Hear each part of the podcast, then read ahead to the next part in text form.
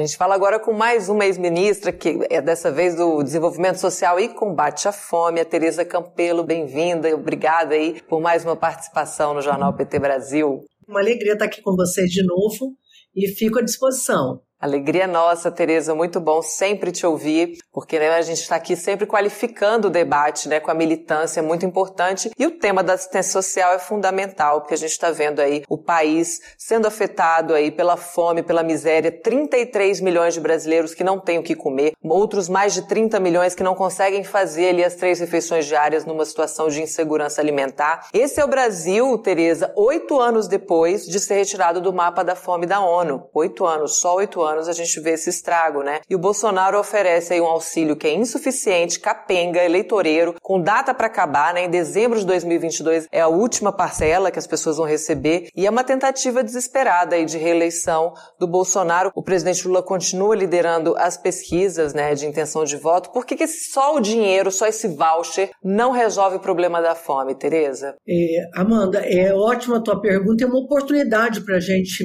vir aqui trazer argumento para militância importância, né? Você vê esses dois dados que você traz, né? São 33 milhões de brasileiros e brasileiras em situação de fome, ou seja, insegurança alimentar grave, mais 32 milhões em situação de insegurança alimentar que não comem o suficiente por dia. Sei, né? A gente até comentava na última vez que eu tive aqui, né? Não sei que nome dá quando a pessoa não come o suficiente por dia, que não seja fome, né? A soma desses dois números dá 65 milhões de pessoas. É como se a gente tivesse uma França inteira ou uma Inglaterra inteira que não tem comida suficiente por dia para alimentar o seu povo. Né? Se fosse na França ou na Inglaterra, seria um escândalo. Aqui no Brasil, além disso que você falou, que eu vou comentar mais adiante, eu queria trazer uma novidade, assim, que é, chega a ser inacreditável. O que um governo sério faria se soubesse que tem 33 milhões de pessoas dentro do seu território que estão passando fome. E que não precisa de dado estatístico para a gente saber que isso está acontecendo, né, gente? Todo mundo vai para a rua.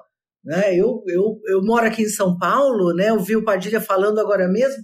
Você sai na rua, você vê as pessoas desesperadas pedindo comida. Não é pedindo dinheiro, né? não, é pedindo comida com aquela placa, estou com fome, por favor, um prato de comida coisa que a gente não via há muito tempo. Criança pedindo comida né, em, em, em sinaleira, em, em farol. O que, que o governo faz frente a esse dado que salta aos nossos olhos? Gente, não dá para acreditar o que o governo fez a semana passada. Soltou um texto, um documento assinado pelo presidente do IPEA, no Instituto, que é o Instituto do Governo Federal que trabalha com pesquisa, super sério, reconhecido, mas que nenhum pesquisador do IPEI aceitou assinar. Então, o presidente, que é não só um bolsonarista convicto, mas olavista, negacionista, assinou um texto dizendo que é mentira. Não tem 33 milhões de pessoas passando fome, não tem outros 32 milhões de pessoas em insegurança alimentar né, que não comem o suficiente por dia, que esses números foram fabricados por uma ONG, por uma ONG. Não conta quem que fez os, quem produziu os dados, né? Que é uma rede de pesquisadores reconhecida mundialmente, parte deles, inclusive, faz parte dos painéis internacionais das Nações Unidas, gente de mais alta qualidade que produziu pesquisa, né, assinada por pesquisadores, é, uma rede gigantesca o governo, depois de um ano e meio que esses dados vêm sendo produzidos pela rede de pesquisadores em soberania e segurança alimentar, chama Rede Pensan, que envolve pesquisadores de todas as universidades brasileiras, o que, que o governo vem vem faz?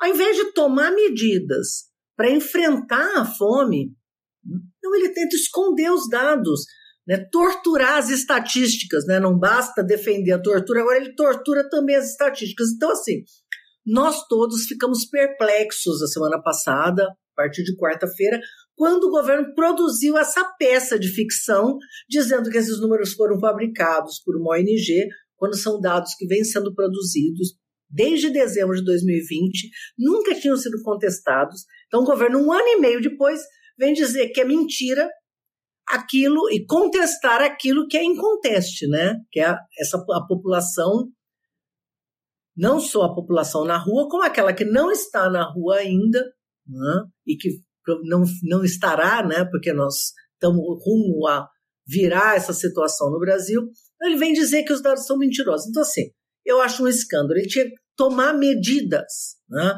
As medidas, além de é, enfrentar com uma agenda de renda, né, não às vésperas das eleições, porque esses números são conhecidos e vêm sendo divulgados faz um ano e meio. O governo tinha que ter tomado medida para combater a insegurança alimentar. Parte da insegurança é, inclusive, porque a população não sabe o que vai acontecer com ela. Eu vou ter renda? Vai ter Auxílio Brasil? Porque esse governo ele gera um nível de insegurança na população pobre exatamente por não construir uma agenda de enfrentamento da insegurança alimentar. Né? Quando você vai, é, cria o auxílio emergencial, aí tira o auxílio emergencial, aí entra com o auxílio emergencial de novo, dura três meses, aí cai de novo. Aí diz que vai mudar, que vai ter o Auxílio Brasil, aí é 400, aí cai, aí não é nada, aí é 600. Esse vai e vem, essa montanha russa de renda, né? e agora, na véspera das eleições, fala, não, mas agora nós acabamos com a pobreza. Né? Quando a população está em insegurança, por quê? Porque sabe que esses dados são dados provisórios, que essa renda é uma renda provisória, que ela veio na véspera das eleições. Então, aquela segurança que se tinha nos governos do PT, né, que dava estabilidade para a população, que as pessoas sabiam que estavam tendo acesso a um direito, que não era só renda, é uma rede de políticas públicas que garantia segurança né, e proteção social que envolvia proteção laboral, né, o trabalho, carteira assinada, carteira azul, né, aquela carteira de trabalho nossa tradicional, e não essa carteira verde amarela que é fake, né, é, um programa permanente de transferência de renda, a rede de assistência social, todo um conjunto de políticas públicas para a segurança alimentar nacional, programa de aquisição de alimentos, merenda escolar de qualidade, fortalecimento da produção de alimentos no campo. Então, era uma, todo um conjunto de políticas que permitiu que o Brasil saísse do mapa da fome. Eles destruíram tudo e agora querem destruir as estatísticas também. Então, o jeito de esconder a fome é esconder a estatística, como se a fome não tivesse na nossa cara no dia a dia, infelizmente, né, Amanda? Né, que a gente acompanhou durante toda a pandemia, e agora, você dizer para o povo que não existe fome quando a gente presencia essas situações diariamente, crianças, pessoas, o tempo todo, alguém pedindo alguma coisa, o desespero generalizado. E como você falou, né, Tereza, era toda uma rede de políticas que foi articulada pelos governos do PT até a retirada do Brasil do mapa da fome. Isso levou tempo, isso deu trabalho, né? Toda uma situação muito bem é, é, elaborada até a gente chegar nesse, nesse lugar e de repente a destruição. Agora tem uma outra situação também que essa, esse desmonte da política de assistência social afeta também o olhar do povo em relação às instituições, né? Eu estou falando da porta de entrada aí para assistência social, que é o Centro de Referência de Assistência Social, o CRAS. E eu queria que a gente comentasse aqui a importância é, do, do CRAS para o enfrentamento da miséria e o que, que resultou, né? As pessoas desesperadas aqui no DF mesmo, uma mulher de 44 anos morreu de tanto esperar assistência na porta do CRAS. É isso mesmo. O que, quando, quando nós construímos né, a, a, essa ideia de enfrentamento da pobreza, da desproteção, da vulnerabilidade da população, a, a, o centro né, de referência em assistência social, ele foi organizado exatamente para ser isso que você estava dizendo, uma porta de entrada para o Estado. Tem gente que fica assim, e a porta de saída? E a porta de saída? Né? Como, na verdade, o cidadão sequer tinha tido acesso ao Estado. Então, o Centro de Referência em Assistência Social era a primeira chegada desse cidadão, essa cidadã, ao Estado brasileiro. Ao chegar no CRAS, né, muitas vezes procurando o benefício né, do Bolsa Família na ocasião, ele ia atrás do Bolsa Família e se, né, era, era acolhido por uma rede de assistência social que vinha sendo fortalecida, inclusive que foi se especializando. Né? Nós tínhamos o Centro de Referência em Assistência Social e alguns centros especializados, como era o Centro da População de Rua, né? que a gente chamava de Centro Pop. Né? Então, que vinham crescendo, sendo construídos e organizados exatamente para dar esse atendimento população de rua e para a população em geral. Então a população chegava no centro de referência de assistência social procurando o Bolsa Família né, e lá era acolhido, organizávamos o cadastro único, o cadastro único, que não era um aplicativo no celular, você pega o celular e preenche lá teu endereço, diz quantas pessoas são. Não, tinha um conjunto de informações que ia, como é, onde você mora, como é a casa, qual é o tipo de material, tem né, quantos cômodos tem, quantas pessoas moram, quem são, tem idoso, tem criança, qual é a escola, qual é o posto de, de saúde de referência, né, a unidade básica de saúde de referência. Então, tinha um conjunto de informações sobre essa família que permitia que o Estado brasileiro se planejasse, se organizasse para incluí-la. Porque, como você disse, não é só renda.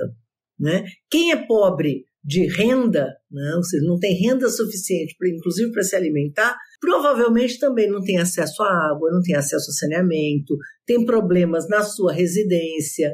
Né? O menino está na escola, a menina está na escola, né? qual é o conjunto da situação, qual é o nível de alfabetização dos adultos. Então, esse conjunto de informações permitia que o Estado se organizasse para chegar nessa família e ofertar um conjunto de direitos, né, de políticas públicas, de serviços públicos que garantisse que essa família não só saísse da situação da pobreza, como passasse a ser protegida pelo Estado. Essa rede de proteção né, cuja porta de entrada era o Centro de Referência de Assistência Social, ele veio sendo desmontado. A área de assistência social foi a área mais desorganizada e mais destruída pelo Estado brasileiro. É difícil fazer essa competição, né? Quem foi pior? Porque a, a gente sabe que a educação perdeu recursos, a saúde perdeu recursos. A gente estava agora com Padilha dando um, relato da, da, tragédia que foi o desmonte das políticas públicas, do mais médico, né, do Brasil sorridente, do conjunto de políticas. A área de assistência social, como era, era a, a, é, da, dos serviços públicos, o último grande, a grande rede que foi montada durante o GolSuas, né, que foi criado o Sistema Único da Assistência Social. É, a gente teve aqui com a, com a Maria do Rosário na semana passada falando do projeto, né, do plano do Lula para a reconstrução do, do, do, Brasil. Né? Em breve todo mundo vai conhecer essas propostas é, para a gente recuperar o país. O povo, inclusive, pôde ajudar a construir né, essas propostas via a plataforma colaborativa. Eu vou pedir para você dar um spoiler para gente, se possível, sobre o capítulo aí de combate à fome, distribuição de renda, que vai fazer parte aí do novo governo Lula. Quais são essas propostas? Amanda, nós tivemos um processo, eu acho que incrível, né, de construção do programa, super participativo, né, envolvendo os dez partidos da frente, não foi, não foi só o PT que montou, que está montando esse projeto, envolvendo as setoriais do PT, os núcleos de acompanhamento em políticas públicas da Fundação Perseu Abramo, envolvendo mesas de diálogos né, com, com várias entidades nacionais, fizemos 37 mesas de diálogos com os todos os partidos ouvindo movimentos sociais, ativistas, um processo incrível e a plataforma com mais de 13 mil propostas que foram apresentadas por cidadão, cidadã que queria colaborar. Então, é um processo muito rico e o que eu achei mais interessante né, nesse processo todo é que a grande maioria das propostas elas fortaleceram aquilo que a gente já sabia que era o caminho para retomar, reconstruir o país, né, transformar o país né, e retomar o conjunto das políticas públicas. Então, na, na área de combate à pobreza e à fome é a mesma coisa. Primeiro, nós vamos retomar a política de valorização do salário mínimo. Né? O que, que a gente tinha no governo do presidente Lula?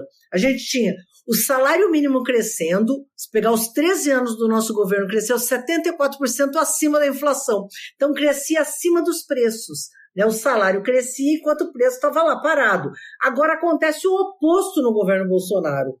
O salário congelado e os preços aumentando isso vai ser revertido. Então, nós vamos voltar com a política de valorização do salário mínimo, geração de empregos com carteira assinada, voltar à carteira azul, né, acabar com essa carteira verde amarela precarizada, onde a população não tem a carteira assinada, ganha menos, trabalha menos horas do que gostaria, né, com, com trabalhos sem a menor proteção. Recompor um programa de transferência de renda sério, mais amplo do que era o Bolsa Família, com valores maiores para enfrentar o atual desafio, que é o tamanho da tragédia, com uma população muito empobrecida, né, e re retomar as políticas públicas de merenda escolar, alimentação escolar de qualidade, para os meninos saírem de estarem na escola comendo comida mesmo, não fazendo lanche, e fortalecer a agricultura familiar.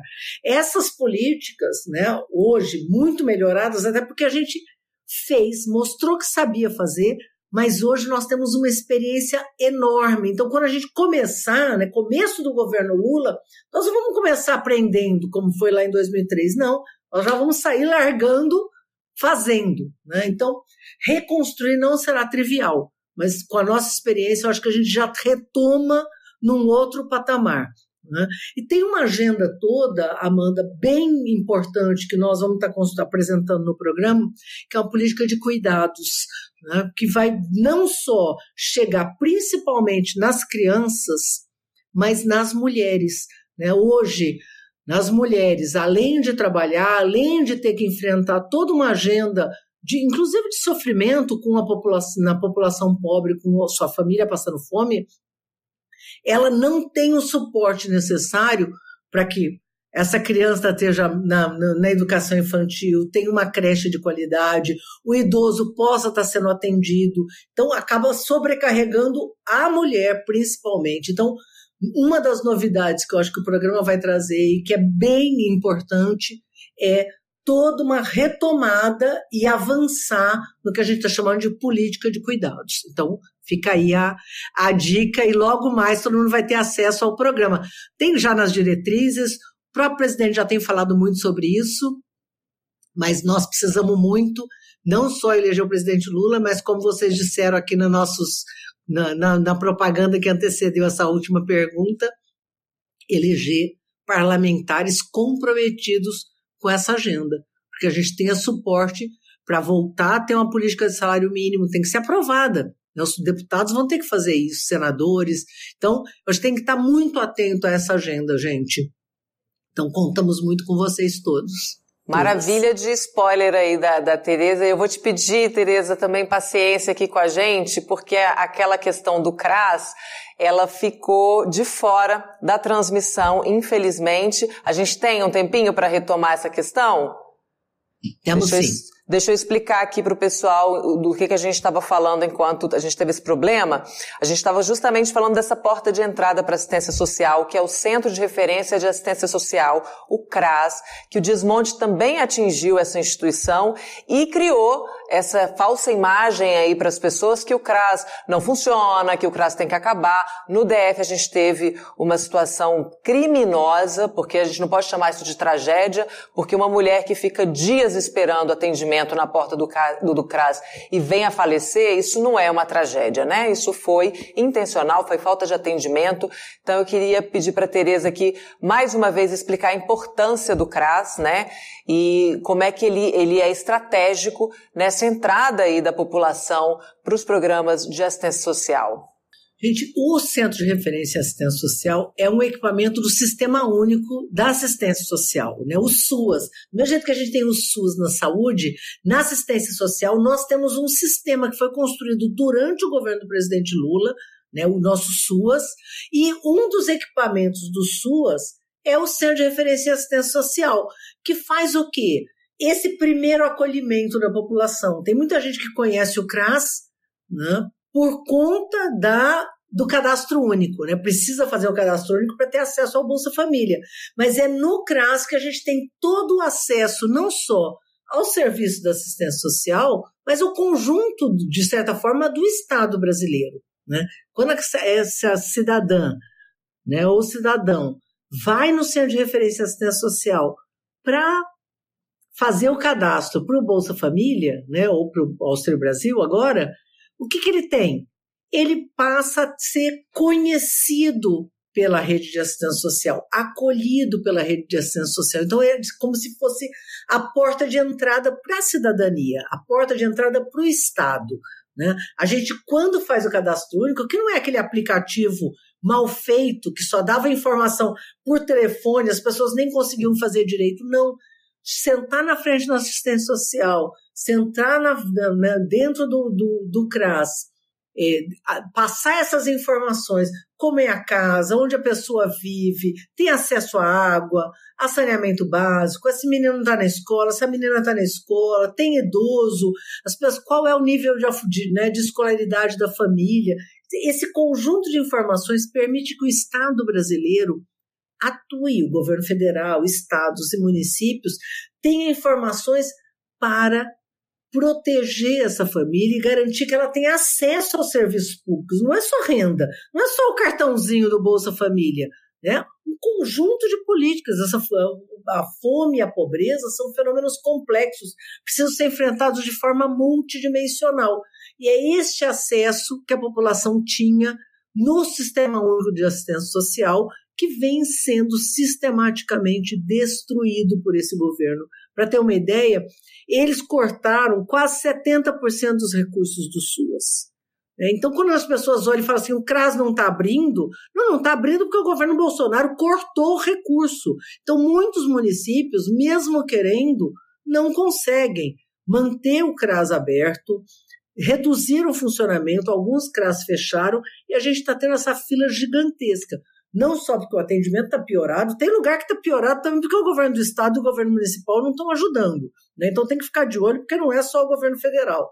Né? Nós temos que ter toda uma agenda de construção que envolve os três níveis de governo. Agora, com, com o que o governo federal fez, que é um escândalo, se destruiu né, ou está se colocando abaixo toda a rede do SUS. Então, esse, esse é um dos grandes compromissos do nosso governo, reconstruir o SUAS, né, garantir recursos suficientes para que a gente possa atender a população com qualidade.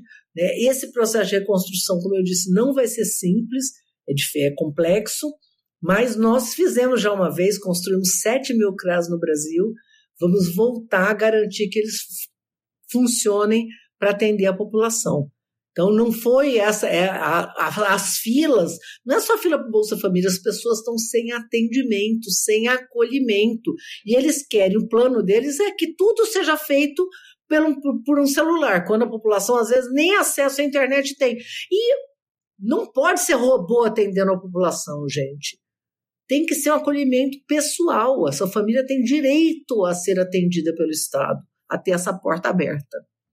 É isso, Tereza. Muito obrigada pela sua participação, mais esclarecimentos aí, mais qualificação desse debate. E o spoiler também, a gente agradece muito esse adiantamento aí desses itens, né, que vão compor a proposta do Lula para a recuperação do país. Muito obrigada. Obrigada você, Amanda. E sigo à disposição. Logo que sair o programa, eu volto. Tá certo, é isso. Obrigada.